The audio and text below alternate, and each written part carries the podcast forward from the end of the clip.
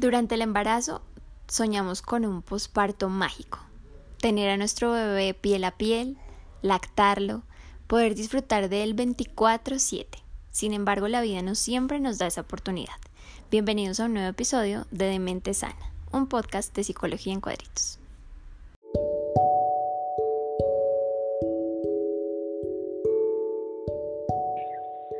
Bueno, Mónica, muchísimas gracias por recibir nuestra invitación para contarnos tu experiencia aquí en el podcast de Mente Sana.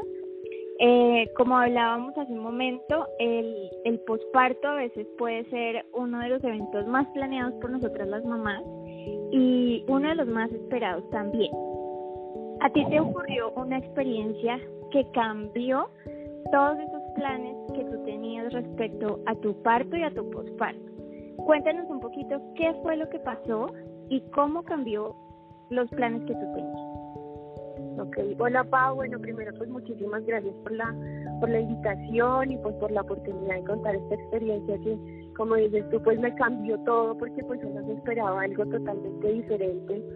Yo eh, digamos que desde que quedé embarazada de Juan Andrés eh, la ilusión fue muy grande porque pues yo no podía en teoría tener bebés, yo tuve que operarme para tener a Juan Andrés, porque si no ya después no podía. Y digamos que uno se imagina lo que ve en las películas, uno se imagina lo que ve en los comerciales, uno se imagina lo que lo que le cuentan a uno las amigas, las mamás, las tías, etc. Eh, para mí fue fue complicado darme cuenta primero que, que tener un bebé o estar embarazada no era tan fácil como uno esperaba, porque siempre vienen complicaciones que uno, digamos que nunca se imagina que le van a pasar a uno. Entonces, ya cuando, cuando Juan Andrés se adelanta en la semana 36, todo pasó tan rápido porque pues eh, a raíz de mi obstrucción intestinal, que fue lo que adelantó todo, eh, digamos que, que todo cambió porque Juan Andrés llegó pues muchísimo más antes, gracias a Dios nació por parto natural, que era una de las cosas que más me temía, pero que pues yo estaba dispuesta a enfrentarlo con toda la y toda la fuerza que, que pues Dios nos da para traer niño al mundo. Pero fue muy duro el momento en el que yo sabía que él no estaba pasando conmigo eh, y que cuando nace él lo primero que me dicen es, si está bien, pero no puede estar al lado tuyo. Exacto. En ese momento, digamos que no se sabía todavía, sí se sabía que yo tenía algo grave, pero no se sabía específicamente qué, porque tocaba esperar a que Juan Andrés naciera para que me hicieran exámenes eh, un poquito más a fondo que no podían hacerlos con él en la barriga. Cuando nace Juan Andrés, eh, lo primero que me dicen es como si el bebé está bien, se queda contigo, si no, pues nos toca llevarlo a, a, llevarlo a incubadora. Se lo llevan, tan de malas que lo visten y a los dos minutos lo desvisten y dicen, mamá, salúdalo y despídete porque su saturación está bajita y toca llevarlo a cuidados intensivos.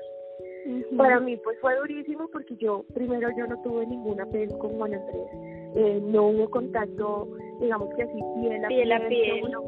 exacto, que uno como que se lo soñaba, que uno iba a estar pues con su bebé en el pecho y, y le iba a poner, eh, no sé, para que pudiera comer, para que pudiera, para yo poder amamantar. Entonces digamos que todo eso de entrada fue algo, algo difícil.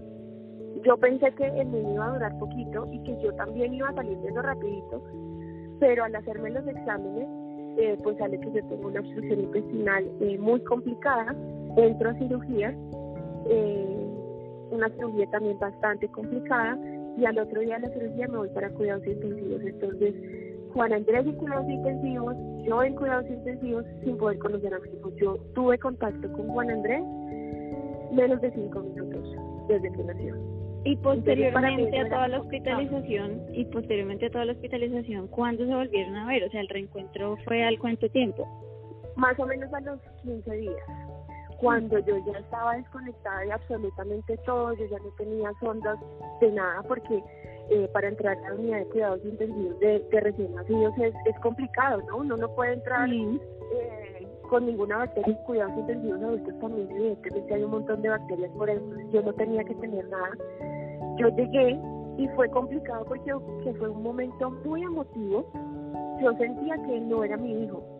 Yo no sentía que, como que sí, ay. Yo sí sabía que pues sí era mi hijo, pero no lo sentía así como, como seguramente otras mamás desde que nacen no se los esperan.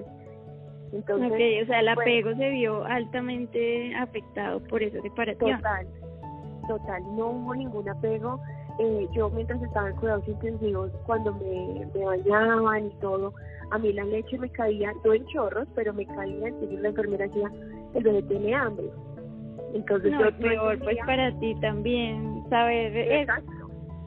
Entonces, a mí de todas formas, eh, allá en la clínica había un lactarium y había una persona, una enfermera asesora en lactancia, y e iba tres veces al día a hacerme estimulación y extracción, pero a mí no me salía más de un centímetro. A mí me tenían que recoger la leche como en una coquita y cogerla con una jeringa, así con la aguja y todo, porque no había forma de recolectarla y iban y se la daban. Entonces ellos lo que me decían era como, es mejor algo que nada. Entonces, eh, cuando yo conocí a Juan Andrés, yo, claro, o sea, la ilusión de mi hijo y un ser chiquitico, pero siento que, que como que no había ese, ese apego, esa relación de hijo mío, pues sí, llevamos 15 días separados, nunca lo había puesto al pecho, entonces fue muy complicado, eh, aunque fue bonito, sí fue algo difícil para mí. Luego, eh, ajá, luego. Luego ya se supone que uno entra en la etapa de cuarentena, pero salí primero yo de la clínica que Juan Andrés, entonces yo en cuarentena no tuve nada, porque yo me bañaba por las mañanas y de una para la clínica, entonces yo no tuve reposo, eh, ah. yo no tuve contacto solo con Juan Andrés porque eh, las enfermeras ya están pendientes de cómo lo estás agarrando, y no sé qué, vendo de, entonces uno como que está atado a las otras personas que sí saben, entonces tú como que te haces un pasito hacia atrás y dejas que ellas hagan su trabajo y no como fluiría natural, digamos que en la casa. Exacto. Moni, y cuando pasa todo esto, o sea, más o menos, según lo que tú me cuentas, fue un mes o más en hospitalización en conjunto, ¿verdad? O sea, te lo entregan cuando tiene cuánto tiempo de nacido. Eh, Juan Andrés nace a las 36 semanas, Juan Andrés nace a las 4 y a las 4 y 10 ya se lo lleva. Ok, pero cuando ya eh, van a casa, ¿cuánto tiempo tiene Juan Andrés? Ah, como un mes.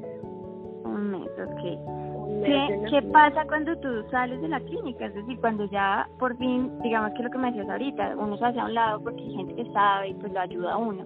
Pero cuando uno sale, también lo digo porque también viví la experiencia con mi hija cuando me la entregan de la UCI, que tiene un cierto miedo como a estar en la casa solo con ellos porque esa etapa que tú mencionas del apego, como de lo natural, de, de aprender a ser mamá, porque ellos lo enseñan a uno a ser mamá. Exacto. ¿Cómo, ¿Cómo afrontaste ese miedo de estar otra vez, o sea, ya sola, ya con tu hijo? E, eso que me cuentas del apego, cómo fue la lactancia, papá, dónde estaba papá, qué hacía papá, cómo fue esa experiencia para papá. Pues digamos que mi esposo fue una pieza clave en todo esto porque él estuvo, él no se nos despegó en un solo momento, entonces él fue el que primero le cambió el pañal a Juan Andrés allá en la incubadora, fue el primero que le dio su teterito, entonces digamos que él ya tenía cierto contacto, aunque los hombres, pienso yo, como que les cuesta un poquito más porque les da más miedo, ¿sí? Porque los ven como tan frágiles, tan chiquiticos. Cuando yo llego a la casa con él, yo creo que sentía como una responsabilidad de hacerlo todo yo. Entonces yo no quería que nadie me ayudara, digamos que yo no tuve un familiar ahí día y noche, ni tampoco ni enfermera, ni nada que eh, yo mientras dormía el niño estaba cuidado, le estaban cambiando todo, todo lo hice yo y empecé a cargarme como de yo lo puedo hacer, entonces dormía menos, eh, no descansaba después de una cirugía complicada. Eh, pero digamos que, que, era como esa ilusión también de, de ser mamá y pues yo ya tenía digamos que una experiencia previa que no era lo mismo pero con mis hermanitos chiquitos yo por lo menos ya sabía cómo cambiar un pañal eh, ya sabía cómo vestirlos me daba un poquito miedo bañarlos pero igual ahí lo hacía entonces en conjunto con mi esposo. Mi esposo claramente trabajando pues eh, él se iba a trabajar y yo era la que me hacía cargo de todo. Sí tenía compañía, pero digamos que yo era, el niño lloró, no, yo lo cambio, yo lo visto, yo le doy, yo no sé qué. Porque entonces en cierta medida, en cierta medida tú te sobrecargaste también para, pues para cubrir ese tiempo que de todas formas no estuviste con él. Exactamente. Y, y posteriormente, ¿cómo mejoraste eso? Eh, siento que por lo que me dices te diste cuenta en algún momento que te sobrecargaste y dijiste, oiga, esto no puede seguir así.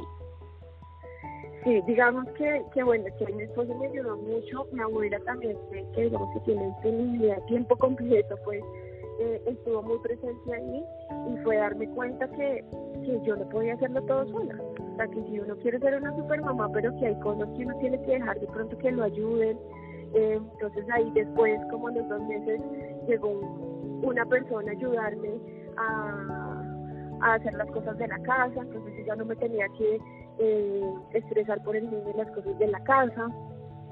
Entonces, eh, eh, fue como eso, como empezar a darme cuenta que no me estaba sintiendo bien, que no estaba descansando, que me estaba cargando y empezar a soltar, exactamente. Okay. Aunque el apego con Juan Andrés fue lento. Exacto, eso te iba a preguntar. En este momento Juan Andrés ya tiene tres años, ¿verdad? Tres años, sí. ¿Cómo, cómo fue ese proceso de, del apego en él? ¿Sientes de pronto que el primer contacto que tuvo con papá fue, fue ese primer contacto que, pudo tener contigo, de pronto es más apegado al papá, ¿cómo sientes que repercutió en cierta medida eso en Juan Andrés? Digamos que al comienzo, por ejemplo, yo no no era muy apegada a él tampoco, pero no, ya no en el sentido como digamos que va más de fondo al apego de la maternidad, sino yo digamos no, yo le daba el tetero y yo a veces no le hablaba, y a mí me costó mucho entender que, que era mi hijo y que había sido un cambio de vida ya totalmente. Entonces, eh, Juan Andrés ahorita es más apegado a mí, aunque ahorita se ha más con el papá, porque igual yo, como dejé de trabajar, yo mis dos años de Juan Andrés se los dediqué completamente.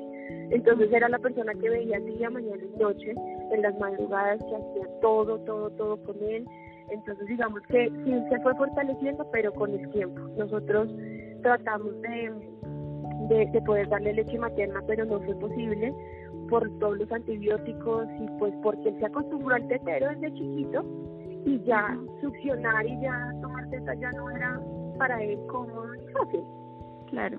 Entonces no, me acuerdo una vez que duré dos horas para extraerme una bolsa y desde ahí no me volvió a salir más. Entonces digamos que tampoco hubo ese apego de, de yo te, te alimento, me arrucho contigo mientras te doy, eh, mientras comes, no pero digamos que igual lo alimentaba con amor y ya con el tiempo lo fui consintiendo y le hablaba y le cantaba bueno, fue todo un proceso, pero sí fue un proceso largo. Ok. Moni, ¿tú qué le dirías a las mujeres que están en este momento pasando un posparto difícil, que probablemente están alejados de sus hijos porque sus hijos están en una UCI pediátrica, que tienen dificultades de salud o que ya están en sus casas con sus bebés después de haber pasado un largo tiempo en una UCI? ¿Qué les dirías a ellas? ¿Qué consejo les darías de madre a madre? A mí me dijeron, cuando yo estaba en la casa, me dijeron, tranquila que todo pasará. Y yo lo veía tan lejos, yo decía, esta cosa no va a pasar nunca, pero sí pasa. Entonces yo les diría que se aferren mucho al amor que sienten por sus hijos, a esa ilusión que tenían de verdad por tenerlos, porque traer vida al mundo es un milagro eh, y que de verdad todo pasa que es cuestión de paciencia, que es cuestión de mucho amor y que, y que se fortalezcan mucho con su familia, que se apoyen mucho, que dejemos de creer que somos unas superhéroes que lo podemos con todo, porque aunque dentro lo sintamos, de todas formas si necesitamos ayuda, entonces si pueden delegar, si pueden descansar un poco, si pueden hablar con alguien, desahogarse, eso hace mucho bien porque nos cargamos y cuando decimos de pronto no, yo no puedo, nos sentimos malas mamás, eh, pero no, a veces es bueno soltar, desahogarse y de verdad todo pasa. Es cuestión de paciencia, muchísimo amor. Bueno, Moni, pues muchísimas gracias nuevamente por habernos compartido tu experiencia. Eh, evidentemente, como lo mencionas, eh, se cambió absolutamente todos los planes que tú tenías respecto al posparto soñado que vemos en, en las películas en la televisión, pero realmente ese primer contacto sí, sí es muy, muy, muy importante para, para generar un apego o el apego con nuestros hijos, pero el amor es más grande que, que ese primer contacto porque al final nuestros hijos van a acompañarnos por el resto de la vida, así que el empeño, el empeño, el amor y, y no rendirnos que pues ese no rendirnos que tenemos las mamás es el que nos lleva finalmente a generar esas relaciones sanas y, de apego con nuestros hijos. Entonces, Moni, muchísimas gracias por, por estar con nosotros hoy. Vamos a, a una pausa musical y ya regresamos. Antes de llegar al final del episodio, quiero compartirles unas historias que nos envían las mamás por medio de nuestra cuenta de Instagram y que nos dicen así respecto a su posparto. Shirley nos dice que jamás imaginó cómo era el posparto y que cree que las mamás no hablamos de lo difícil que es esta etapa. Luisa nos cuenta que se le hizo bastante duro, que sentía que no quería ni siquiera que alguien fuera a visitarla durante esa etapa que estuvo en cuarentena. Y también nos cuenta Viviana que fue una etapa muy muy muy complicada, por más que contó con el apoyo de su mamá, luego que ella se fue sentía que no sabía cómo cuidar a su hija que el periodo de la dieta fue bastante solitario, sentía, eh, se sentía un poco inútil, em, tuvo bastantes complicaciones porque el trabajo de parto fue muy traumático y adicionalmente le hicieron una episiotomía que ella no solicitó. Y bueno, pues esto hizo que se afectaran sus relaciones sexuales eh, y pues que a todo eso se le sumaba su soledad y su aislamiento. Y pues su esposo también tratando de buscar como una manera de reaccionar ante esa nueva paternidad, pues la, la salida era escapar de su casa y no estar el mayor tiempo posible en ella. Así que bueno, estas son algunas de las historias que nos envían las mamás. Como ustedes pueden ver en la historia de Mónica, no solamente las complicaciones inherentes al posparto, como las que nos mencionan nuestras, nuestras oyentes, sino esa incertidumbre, esa impotencia de, no poder tener a nuestro chiquitín en brazos, de estar hospitalizados, mamá, o estar hospitalizados, bebé, eh, es algo muy complicado, es algo que ya en sí mismo eh, el proceso del posparto es bastante complicado y estas condiciones que no están para nada dentro de nuestro control pues vienen a, a generar otro tipo de estrés y otro tipo de, de situaciones que hacen que esta etapa sea un poco más complicada, un poco más oscura para algunas mamás. algunas mamás les va muy bien, pero evidentemente no todas las mamás contamos con esa, esa bendición esa buena suerte de, de tener a nuestro hijo desde el primer momento en brazos o de tener un posparto soñado. Así que, bueno, siempre eh, estén pendientes pues con su ginecólogo de lo que más pueden hacer para que este momento del parto y del posparto sea algo mágico, maravilloso para ustedes, independientemente que sus hijos o ustedes estén en una condición de salud que les dificulte poder acompañarlos o poder tener eso que ustedes tanto habían esperado para el momento de tener a su hijo en brazos. Recuerden que ustedes pueden participar en nuestras redes sociales, en nuestros programas, por medio de Instagram, Facebook y también eh, enviando sus solicitudes o sus dudas al correo de mentesana Hasta aquí hemos llegado el día de hoy. Esperamos volver a encontrarnos en un próximo episodio de De Mente Sana, un podcast de Psicología en Cuadritos.